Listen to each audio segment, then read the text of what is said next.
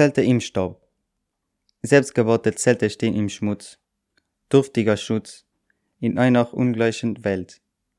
Zerschließene Planen trotzen dem Regen, wie die Flügel verletzter Vögel im Sturm. Kälte, Nässe, Schutzlosigkeit. Ein trauriges Bild.